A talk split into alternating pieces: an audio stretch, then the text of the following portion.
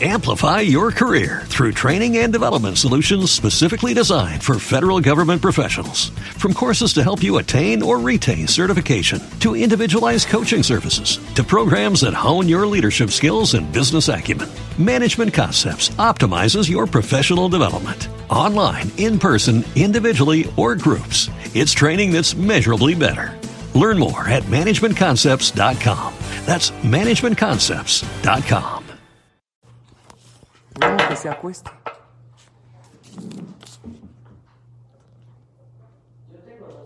Ya empecé. Hola, hola, muy buenas noches. Estamos eh, aquí poniendo. Estela, ¿tienes algo que recargue, ma? Mi vida. Estela, ¿me puedes ayudar con algo para recargar aquí? Perdón, estoy poniendo algo para que se recargue el celular. Eh, espero que me estén viendo bien y escuchando bien. ¿Sí se escucha? Vamos a comenzar, Bezrat Hashem, esta clase. Les agradezco a todos y a todas su presencia, su asistencia. Esta clase con el tema cualidades de un emprendedor para superar una crisis. Eh, primero que todo, quisiera dedicar esta clase para Refuash Lema, para Kol Jolea Mo Israel y especialmente Abraham Ben Poli Bolisa. Akadosh Baruch Hu Ishlach Lo, Refuash Lema, Refuat Nefesh y Refuat Aguf. Hoy vamos a comenzar con un capítulo de Teilim, que es el 121, que saben que en estos momentos los Jajamim dictaminaron que se puede decir Teilim de noche por la situación en la que nos encontramos. Entonces, si tienen un Teilim, es el Shir La Maalot, que todos conocen, para Refuash Elema de Abraham Ben Poli Bolisa y para Kol Jole Amo Israel. Vamos a comenzar con este Teilim 121. Eh, Estela, Estelita, disculpen, eh, te voy a pedir dos favores, que cierres esta puerta y que le pidas a David que baje la voz. Sí, que le pidas a David, por favor, que baje la voz.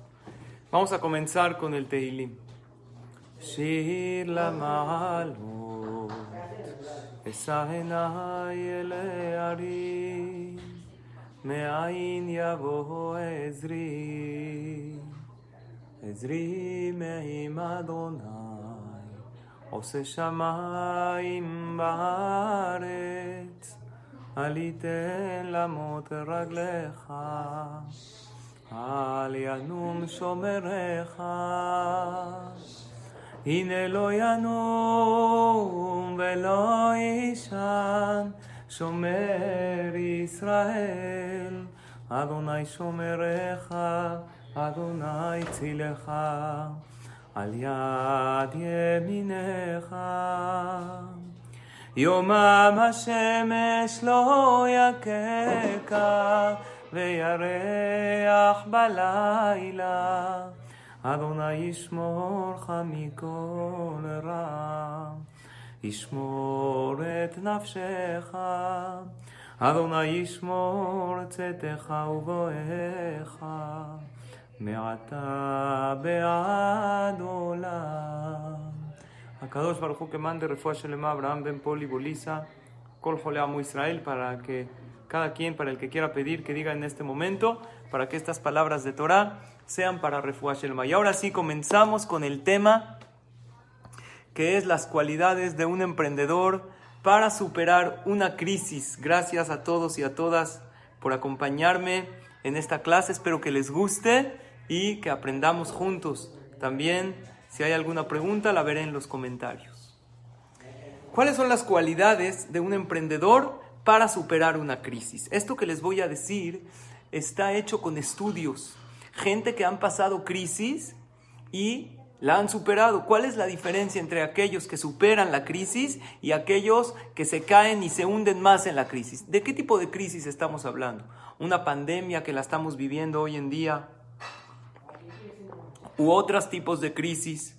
¿O las crisis que pueden provocar la pandemia? Una pandemia como la que estamos viviendo puede provocar una crisis económica, puede provocar un desorden con los hijos, su educación, un problema de Shalom Bait, etcétera. ¿Cuáles son las cualidades de aquellos emprendedores que realmente la superaron? Pero antes de decirles las cualidades, permítanme decirles un punto que creo que todos vamos a estar de acuerdo. Lo primero, ¿saben qué sería? No echar culpas a los demás o buscar culpables cuando estamos en una crisis. Porque si lo hacemos, ¿saben qué sucede? Gastamos nuestra energía para ver quién es el culpable. Y no gastamos nuestra energía en lo productivo, cómo salir del problema. Gastar la energía para ver quién tiene la culpa por la crisis que estoy pasando es naturalmente la persona apenas viene una crisis y piensa quién es el culpable, si es que encuentra algún culpable. Incluso hay quienes culpan a Hashem, Dios me lo mandó.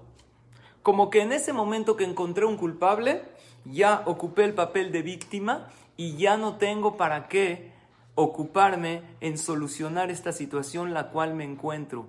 El emprendedor que supera crisis no gasta su energía en ver quién es el culpable, sino toma la responsabilidad de su vida y de su situación. Eso es lo que nosotros tenemos que hacer en las crisis. Todos nosotros estamos viviendo una, una, crisis y a algunos este tema de la pandemia les pegó, en otros no nada más en la parte de salud, a cada quien en la parte que le pegó, a otros en la parte emocional y esto también es una crisis. Hoy vamos a mencionar Bezrat Hashem, cinco cualidades de un emprendedor para superar una crisis. Y vamos por la número uno. La cualidad número uno es la cualidad de la resiliencia. Es una palabra difícil de pronunciar la resiliencia. Esta es la capacidad de levantarnos cuando nos caemos. Esto no solo se habla en la psicología moderna. Shelomo Amelech nos dice el pasuk, Sheva y Pol tzadik vakam. Siete veces se cae una persona tzadik y se levanta. Mi Rosh Shiva Rabbi Yehudaades, él explicó que mucha gente entiende equivocadamente el pasuk. Sheva y Pol tzadik vakam. Siete veces se cae un tzadik y se levanta. Dice, no es así. El pasuk se le hace Sheva y Pol. Siete veces se caen todos. No nomás los tzadikim les cuesta trabajo crecer en la vida. Pero tzadik vakam, la persona justa, la persona apegada a Hashem, o no tanto apegada a Hashem, porque en realidad la resiliencia la pueden aplicar. Nosotros somos Yehudim y tenemos emuná, pero una persona que Barmina no tiene fe en Hashem puede aplicar la resiliencia teniendo la capacidad de levantarse desde cero. Como dicen, levantarse desde las cenizas. ¿Por qué? Porque hay gente que se levantan de la crisis aún más fuertes que antes de la crisis. La gente sabia sabe construir murallas altas con las piedras que le avienta la vida. Porque lo que estamos viviendo nosotros ahorita, sin importar la edad que tengas, es algo nunca visto. Nunca vivimos todos nosotros una crisis sanitaria así. Sin embargo, tenemos que saber que esto va a terminar, esto va a acabar pero no va a acabar con nosotros. La resiliencia es la capacidad que todos tenemos dentro, nada más tenemos que desarrollarla. ¿Cómo la desarrollamos? Simplemente pensando que no me voy a caer, pensando que no voy a caer una y otra vez en lo mismo. Cuentan que una mujer fue una vez a una zapatería. Una zapatería es coger un par de zapatos. Volvió loca la vendedora, le pide uno, le pide otro, se prueba uno, se prueba otro, 20 minutos, media hora. Yo les pregunto a las mujeres que nos están viendo cuánto tiempo se tardan en escoger un par de zapatos. Finalmente esta mujer después de una hora en la zapatería le dice a la vendedora, me llevo estos. Le dice la vendedora, señora, estos son los que usted tenía cuando entró, cuando entró a la tienda. Se está llevando los mismos y hay gente que constantemente repetimos y caemos una y otra vez en lo mismo y en lo mismo hasta que nos sentimos hundidos y ya no podemos salir de esto. ¿Cómo se logra realmente desarrollar esta cualidad de resiliencia? Shelomo Amelech, uno de los reyes más exitosos de toda la historia. Dicen que él tenía la capacidad de pasar todos los retos gracias a que tenía un anillo en su dedo. No anillo como hoy en día nosotros conocemos. Un anillo como con un sello, con un grabado. Este grabado decía tres letras. Gimal, Zain, Yud. Que significa Gam Esto también va a pasar. En la vida todo pasa. Los momentos buenos hay que disfrutarlos porque pasan.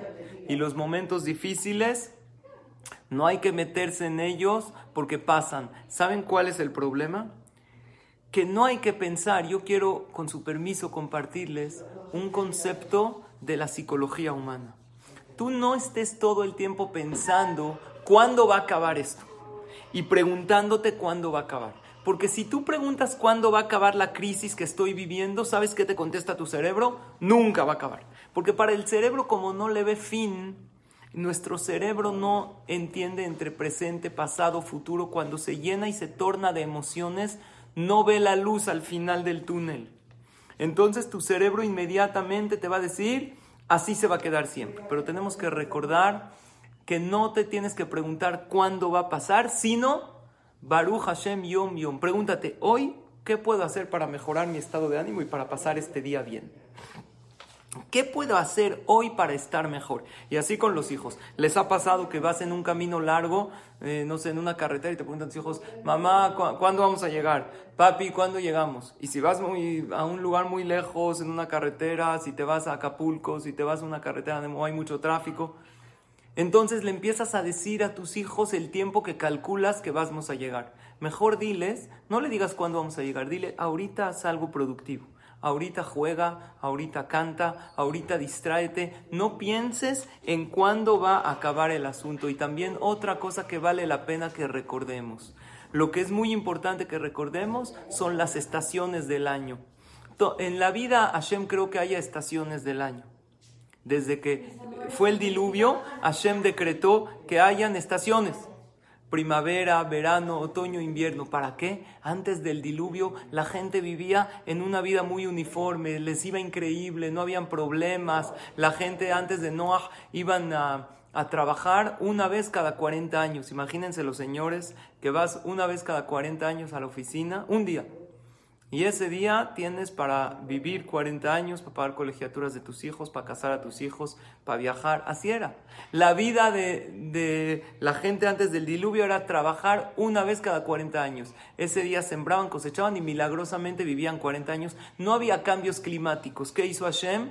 La persona tiene que mantenerse ocupado, tiene que trabajar y van a haber cambios climáticos. De repente llega la primavera, que está mejor el clima, que todo florece, el verano que hace calor, el otoño que las cosas empiezan a caer y el invierno que cuando uno eh, eh, ve está te está helando y ves los árboles todos secos y marchitos, ya no aguantas esa situación. Lo que tienes que saber es que hay estaciones en la vida y las cosas cambian. Shana es año y en el año hay estaciones y Shana viene de la parte Shinui. En el año hay cambios, las cosas van a cambiar. Uno dice, jajam, es que yo estoy en, no en invierno, en Alaska estoy. ¿Sabes qué? No hay cambios y no es así. Tú pregúntate cómo puedes hacer hoy para estar mejor. Y eso es la cualidad número uno de los emprendedores que superan una crisis, que son capaces de ser resilientes y desarrollar esa cualidad que todos tenemos. Pasamos a la cualidad número dos. Eh, un segundito. ¿le puedes decir a David que baje la voz, por favor? Perdón. Esta cualidad número dos, hay gente que la confunde con la resiliencia y es la perseverancia.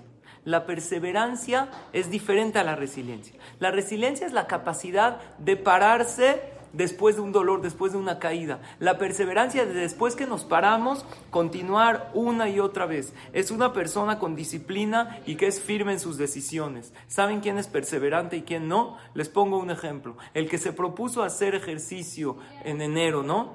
Eh, dos o tres veces a la semana y ahorita sigue haciéndolo todavía, quiere decir que es una persona perseverante. El que se propuso hacer una dieta quiere decir que y, la logró es una persona perseverante. No importa si bajó de peso o no, los resultados dependen de Hashem. Perseverancia es una persona que es, tiene disciplina y es firme en sus decisiones y no abandona aquello que se propone. Este trabajo hormiga que uno hace logra cosas muy grandes. Y eso es la cualidad número dos del emprendedor que supera crisis. Una persona que es perseverante. Si nosotros vemos a través de la historia quienes se pararon ante las crisis, quienes agarraron, gente que nosotros vimos, vivimos crisis, yo viví el temblor del 85, no estoy tan joven, y hubo gente que perdió sus empresas y Baruch Hashem se levantó. Toda la gente que se levantó fue porque fueron resilientes y fueron perseverantes. La perseverancia es algo que logra que la persona continúe y también se desarrolla. ¿Saben cuál es el enemigo número uno de la perseverancia? La flojera que todos también la tenemos dentro. La pregunta es qué practicamos, porque al final en lo que practicamos nos vamos a hacer buenos. Así como el que practica un deporte se hace bueno en ese deporte, el que practica algo se hace bueno y todos son en la vida son hábitos y el chiste es tenerlo en el inconsciente para que por naturaleza actuemos con perseverancia. Cuentan que había una vez un hombre que él era muy flojo. Este hombre muy flojo siempre buscaba atajos, siempre no, quería el camino correcto, siempre veía cómo hacer menos. Pero chequen que la gente que hace menos y la gente que se queja más son los mismos y también son los que logran menos. Entonces este hombre en una ocasión fue a robarle unas frutas a alguien y y eh, pues ese alguien lo empezó a perseguir. Entonces él para escapar, como él no trabajaba, era un flojo, pues robaba. Entonces para escapar de él empieza a correr, a correr y de repente se encuentra a la mitad de un bosque. Se encuentra a la mitad de un bosque y ¿qué pasó? ¿Qué ve en ese bosque? Ve un zorro que sus dos patas traseras están fracturadas, no puede caminar. Y de repente viene un león, se acerca. ¡ah! Se acerca el león, todos los animales escapan, le tienen miedo al león. Y él también se sube a un árbol a ver qué pasa. Se acerca el león, empieza a rugir. El león le acerca al zorro con su boca y con su pata un pedazo de carne para que coma el zorro. ¿Qué, dice esta persona? ¡Wow! Un zorro que no tiene dos patas, Hashem le mandó a un león, ¿para qué? Para alimentarlo. Noten lechem lejol bazar. Mira qué grande es Dios. Entonces, ¿qué quiere decir? ¿Qué me enseñó Hashem? Que si yo me quedo en mi casa, no hay problema. Me va a llegar la parnasá hasta mi casa. ¿Qué hizo este hombre? Se quedó en su casa. ¿Para qué trabajar? Si Dios me enseñó algo tan raro que un león le puede llevar la carne al zorro, es algo rarísimo. Qué raro que lo llegué a ver ahí. Es porque eso es el mensaje que Dios me está dando. Se queda en su casa a ver quién le trae parnasá nadie le trae nada. Así pasa uno o dos días, ya se empieza a morir de hambre, empieza a rascar las paredes con las uñas y por su desesperación va con el jaján y le dice, a ver, rabino, ¿me puede explicar usted? Dios me enseñó este zorro, ¿para qué Hashem me enseñó un zorro que no puede caminar, que no puede cazar? Y el león le dio la carne. No para enseñarme que Hashem me va a mandar la parnasá a mi casa, le dice el jajam, no, te equivocaste. Estás equivocado, hijo. Dios te enseñó esa escena para que aprendas del león, no del zorro. Dios te enseñó esa escena para que seas como el león, que vayas y que ayudes al que necesita, que tú seas el que emprenda, que tú seas el que protagonice, no el que sea la víctima. El que, se, el que no es perseverante ya pues cae en la flojera y empieza, él es el que no quiere perdonar, él es el que, el que no puede superarse, pero el que toma las riendas de su vida y persevera una y otra vez, es el que cede, es el que es capaz de perdonar. Y esta es la frase que les quiero decir para el segundo punto que es la perseverancia. Apréndanse esta frase. No te fijes en lo mínimo que estás obligado a hacer. Fíjate en lo máximo que puedes hacer.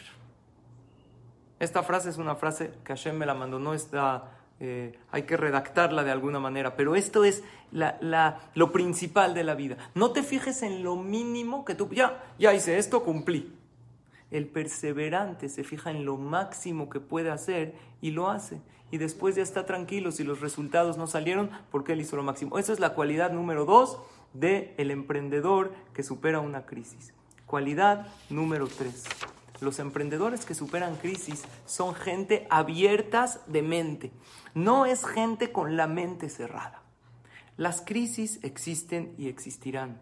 Pero si tú no abres tu mente a nuevas ideas, no puedes salir de la crisis. Porque cuando viene una crisis, de repente todo cambia. A nosotros, que somos eh, servidores públicos y que podemos dar clases, cambió todo. De repente nos enseñaron a usar Facebook para dar clases.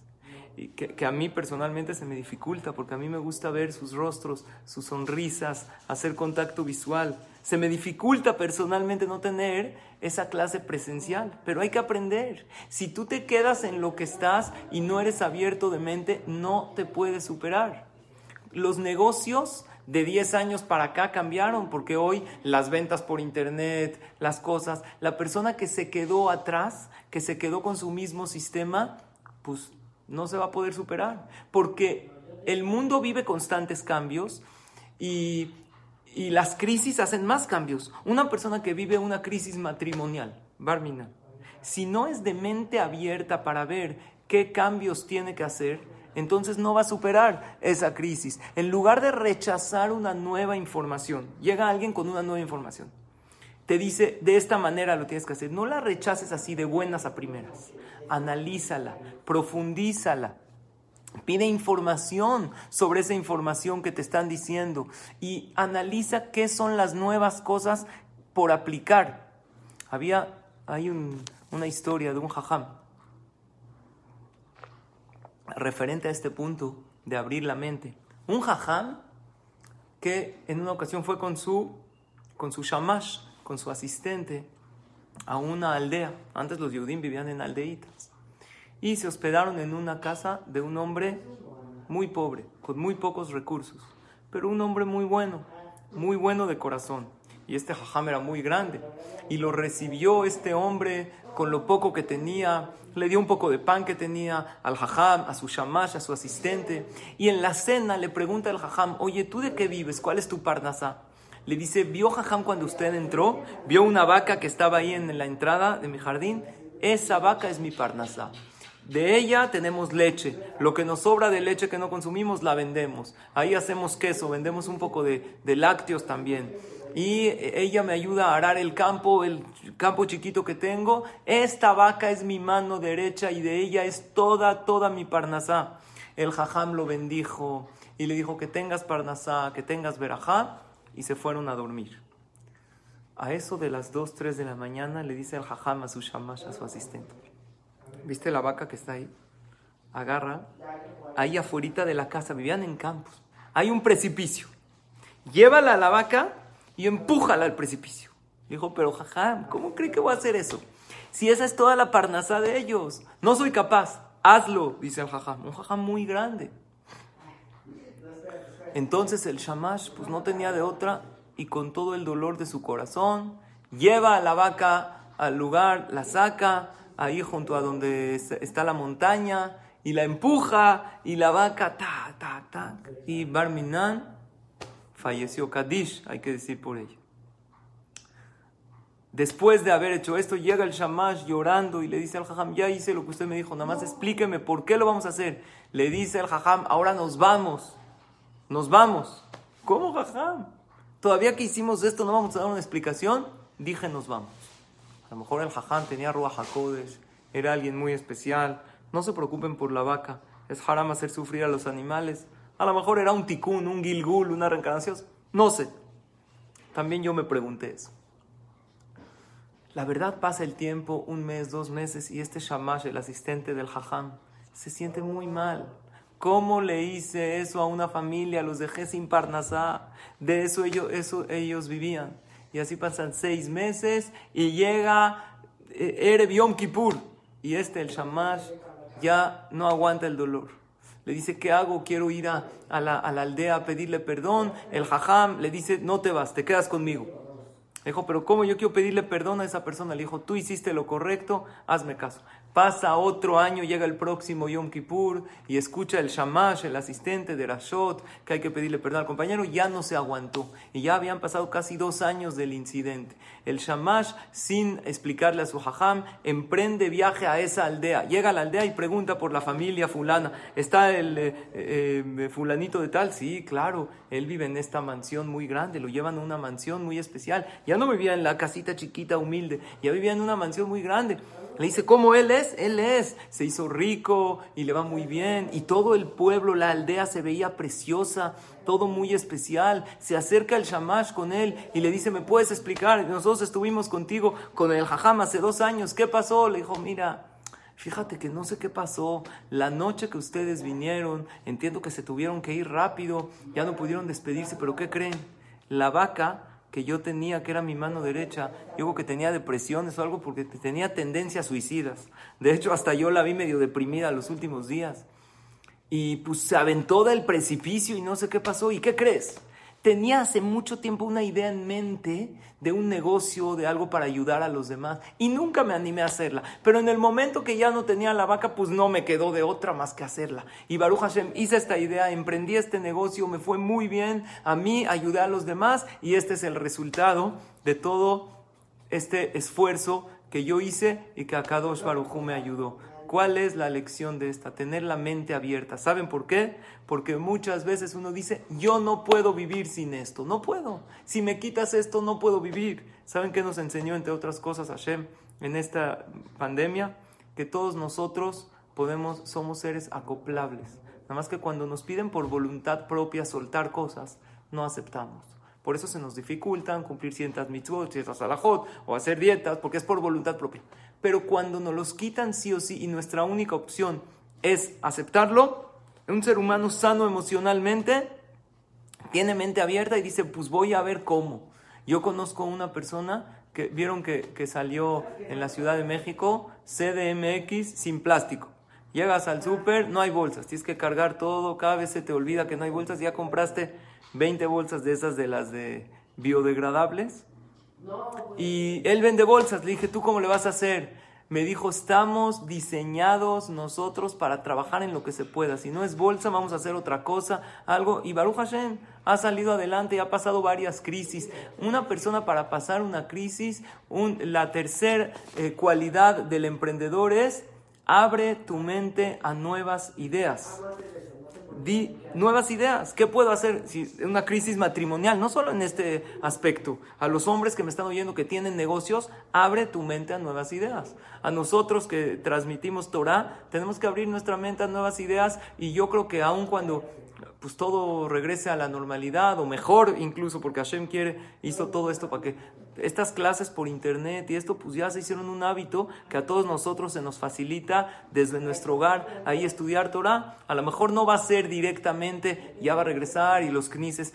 llenos como antes en clases de Torah. Este sistema de estudiar Torah gracias a, que, a la tecnología que, que Hashem hizo que haya en esta generación y a aquellos que la inventaron y a ustedes que estudian Torah de esta manera, es abrir la mente a nuevas ideas. Y esto es uno de los puntos más importantes y es el tercer punto. Paso al cuarto punto. El cuarto punto es invierte en ti mismo. Faltan dos puntos, el cuarto y el quinto, y acabamos. El cuarto punto es invierte en ti mismo. Trabaja en ti. Aprende cosas y realízalas. Esto está, el cuarto punto está ampliamente relacionado con el tercer punto. Después de haber abierto tu mente a nuevas ideas y no rechazar, porque esa apertura de mente es importante para todos los aspectos, en religión también. Hay veces nos educaron que esto no, que esto no es para mí y ya la mente está cerrada. Abre tu mente, no rechaces así la idea, analízala. Este fue el tercero, pero el cuarto es, después de haber analizado, ve qué puedes aplicar. En una ocasión mencionamos en una clase que el mejor regalo que le puedes dar a los demás y a ti mismo es trabajar en tu persona. El mejor regalo que le puedes dar a tu pareja es trabajar en ti. El mejor regalo que le puedes dar a tus hijos es ser un mejor padre, una mejor mamá. El mejor regalo que le puedes dar a tus papás es ser un mejor hijo. Y el mejor regalo que le puedes dar a Shem es ser un mejor hijo para él. El punto número cuatro habla de formación. La formación es la inversión que da mejor interés. Y si eres un emprendedor en tu negocio, pues no dudes en tomar cursos. Hay veces hay gente que dice, no, ¿para qué estudio sobre esto? Mejor el dinero que podría eh, invertir para, no sé, para estudiar algo y enriquecerme en conocimientos, lo invierto en el negocio. ¿De qué te sirve abrir una tienda si no sabes cómo vender en ella? ¿De qué te sirve eh, ser un papá si no sabes cómo educarlos? Si te diste cuenta que tu educación la, que usaste el, sistema de repente en cierta edad en tus hijos ya no funciona. Pues tienes que hacer esos cambios. No nada más abrir tu mente, ahora empezar a hacer esos cambios. En una ocasión estaba hablando con un hombre hace poco que tuvo una crisis matrimonial muy fuerte. Y yo le estaba hablando precisamente de este cuarto punto. Tienes que trabajar en ti. Porque el punto principal, y eso nos da paz, que no es el otro el que tiene que cambiar para que esté bien yo, soy yo el que tengo que cambiar. Eso nos libera de un estrés muy grande, porque cuando es el otro, no está él en mis manos, no está ella en mis manos. Pero cuando soy yo Y yo estaba hablando con él, era un hombre, de un tema de comunicación asertiva. Y se los voy a decir, no es nuestro tema, pero se los digo en corto. Los ocho tipos de comunicación que debemos evitar en la pareja. Y si empezamos a ejercerlos, automáticamente vamos a cambiar. Pero primero tengo que tener esa apertura de mente que estoy mal yo. Después empezar a aplicar. ¿Cuáles son los ocho tipos de comunicación que debemos evitar? Tomen nota, les van a gustar mucho. Número uno, preguntas excesivas. Cuando tú preguntas todo el tiempo qué haces, a dónde vas, todo el tiempo. El no preguntar nada tampoco es bueno porque no te interesas en tu pareja. Preguntas excesivas se ahogan. También a los hijos. Preguntas excesivas no son buenas. Número dos, críticas. Hay que evitar las críticas directas. Las críticas siempre se dicen de manera política, de manera envuelta con elogios. Pero ¿por qué? Es mi pareja, tenemos que tener la confianza. Sí, aunque tengas la confianza, el recibir una crítica es muy difícil. Críticas no es bueno, críticas directas. Número tres, autoritarismo. No es nada agradable hablar con alguien que quiere imponer, vas a hacer esto porque yo dije. Eso es autoritarismo. No pedir las cosas amablemente. Número cuatro, una de las comunicaciones que hay que evitar son las quejas. Gente que se queja. El hablar de un problema para darle solución, eso no es queja el sentarte con tu pareja, porque en este caso yo estaba hablando en tema matrimonial, pero tú lo puedes aplicar con tus hijos, con tus socios, el, sentarte con tu pareja y exponer un problema para ver cómo darle una solución, eso no es queja, eso es avanzar hacia la solución.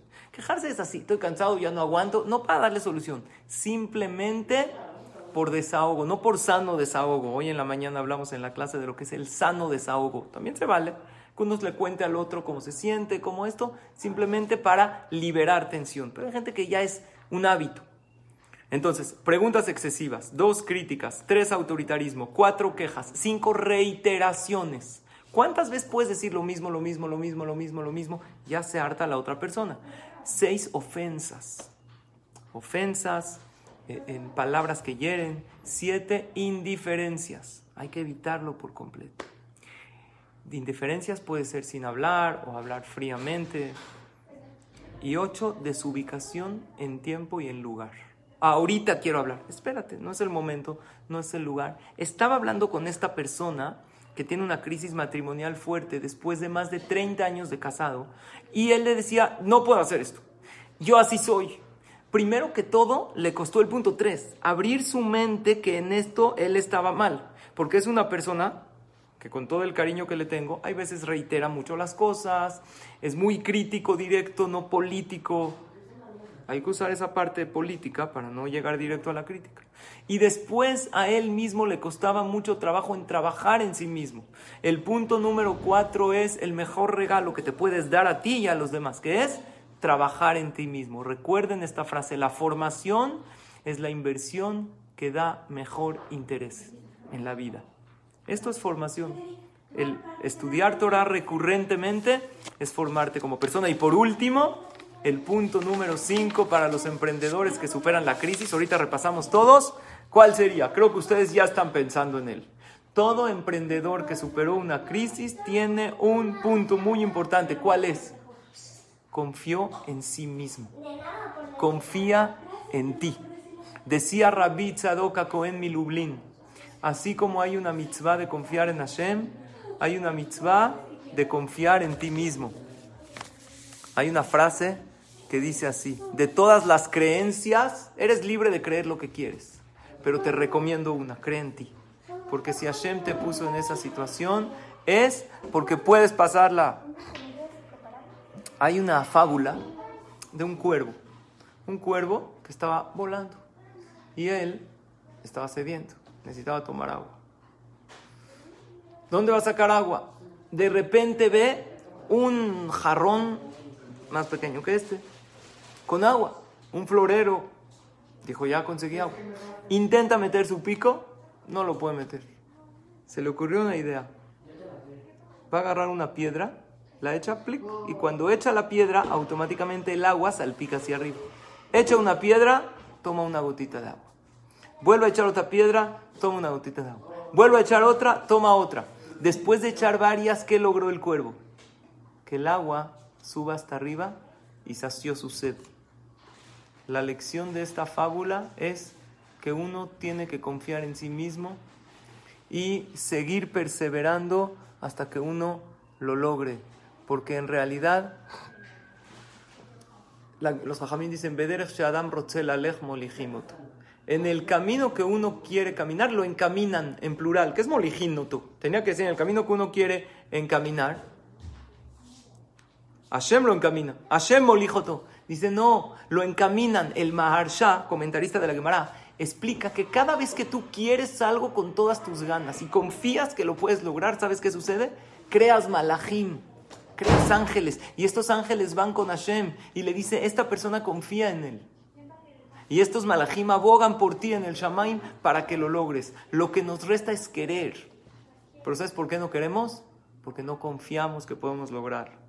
Al final de todo, la gente que logra cosas es porque confió en Él. El que encontró la cura a, una enfermedad, ¿cómo le hizo? Confió que podía hacerlo. ¿Por qué el hombre llegó a la luna? Porque pensaron que eran capaces. Y la gente que no logra cosas, dicen que en Israel, Baruch Hashem, ya se encontró la, la vacuna del, del virus, del COVID. A lo mejor, quién sabe, Hashem mandó todo esto para que Israel la encuentre e Israel se beneficie y nos beneficiemos todos. Cuando Israel se beneficia, todos los Yehudim en el mundo nos beneficiamos. Y cuando Israel Barminan es criticada, a todos nos afecta porque todos somos Amehad y la opinión pública es a todos. Imagínense que sea verdad, o sea, si es verdad que en Israel ya la descubrieron la vacuna y se distribuye a millones y que todo esto se acabe gracias al maravilloso país que tenemos y a los increíbles Yehudim que Hashem los dotó de una inteligencia especial y que se logre la vacuna. A lo mejor todo esto pasó para que Israel suba económicamente en la opinión pública, para que haya shalom en el mundo. No hay duda que todo esto es una preparación para la llegada del Mashiach que no sabemos cuándo va a ser, ojalá sea pronto, pero si es más tarde, a lo mejor Hashem está preparando todo este escenario para algo mejor en el mundo. Pero al final del camino, la gente que no logró cosas te va a decir mil pretextos. Oye, ¿tú por qué no lo hiciste? No, es que por esto, por esto. El último renglón, ¿sabes cuál es? No creía que podía hacerlo. A lo mejor no te lo dice, pero por dentro, el que no cree que pueda hacer algo, algo pues no lo va a hacer. Les confieso algo, a mí me sucedió la primera vez que tuve oportunidad de conocer el Beta Knesset, donde hoy tengo el zehut de servir al público. Cuando entré al Beta Knesset, dije, no me siento capaz de dirigir, no dirigimos nada, de transmitir la palabra de Hashem en este lugar. Porque es un Beta Knesset que caen 400, 500 Charles, Simha, todos lo conocen. imagínate lleno, un lleno en fiestas o en Yom Kippur en Shabbat. Dije, ¿cómo puedo yo hacerlo? De repente me acordé que estoy por completo equivocado. Yo claro que no puedo. Si Hashem me puso en esta situación, quiere decir que Él confió en mí, me puso en este Betacneset. Y si Él confía en mí, ¿yo por qué no voy a confiar en mí mismo? Por eso hay que recordar siempre la clave del éxito, que ya le he dicho en varias clases y el que me ha oído le pido una disculpa, pero vale la pena repasarlo. Tres pasos al éxito, iniciativa, perseverancia y ayuda de Hashem. Todos necesitamos una iniciativa para lograr las cosas. Después tenemos que perseverar. Perseverancia es cuando una persona lo hace una y otra vez. Ahorita repetimos los pasos y ayuda de Hashem. Pero ¿sabes cuándo Hashem te ayuda? Cuando confías en Él, pero también en ti. Si tú no confías en ti, a Kadosh Baruj no te puede, puede, pero Él puso reglas que Él te ayuda cuando tú confías en ti mismo. Repasamos la clase de hoy. ¿Cuáles son las cinco cualidades de un emprendedor para superar una crisis? Número uno, que esa no es cualidad. No eches culpas, porque si tú, estando en una crisis, no importa qué tipo de crisis, es que mis hijos, es que mi pareja y mi negocio y mi empleado me robó, entonces ya gastaste tu energía en buscar culpables si te vino a la mente quién es el culpable, si no te sirve, desecha ese pensamiento. Lo bueno es que nosotros dominamos nuestros pensamientos y podemos decidir qué pensar y qué no. Primero que todo, enfoca tus pensamientos en solucionar y toma las riendas de tu vida. Eso es un hábito que tenemos que lograr. Y después mencionamos cinco cualidades. La resiliencia, que es la capacidad de levantarnos de las cenizas a pesar de que nos quitaron todo, siempre podemos levantarnos. Altis mejio y aptilikinafalti kamti, decimos en la Abdalá, al terminar Shabbat ese pasuk. No te alegres, mi enemigo, porque me caí, porque así como me caí, me levanté. Incluso Jamín dicen, ¿sabes por qué me levanté? Porque me caí, por eso me levanté más fuerte todavía. Número dos, la perseverancia. Después de que te levantaste, no es suficiente levantarte, tienes que continuar. ¿Qué es la perseverancia? Insistir, persistir, resistir y nunca desistir. Insistir es una y otra vez. Persistir es otra vez. Resistir es cuando las cosas no están bien, resiste. No tires la toalla. Nunca desistir.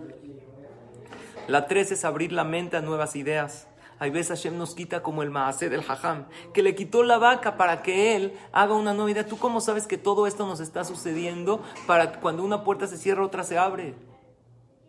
Hay que abrir la mente a nuevas ideas. Número, ese es número tres, ser abierto de mente. Número cuatro, invierte y trabaja en ti mismo. Me pidieron, ahí estoy viendo, que, me, que repitamos la frase, la formación es la inversión que da mejor interés en la vida.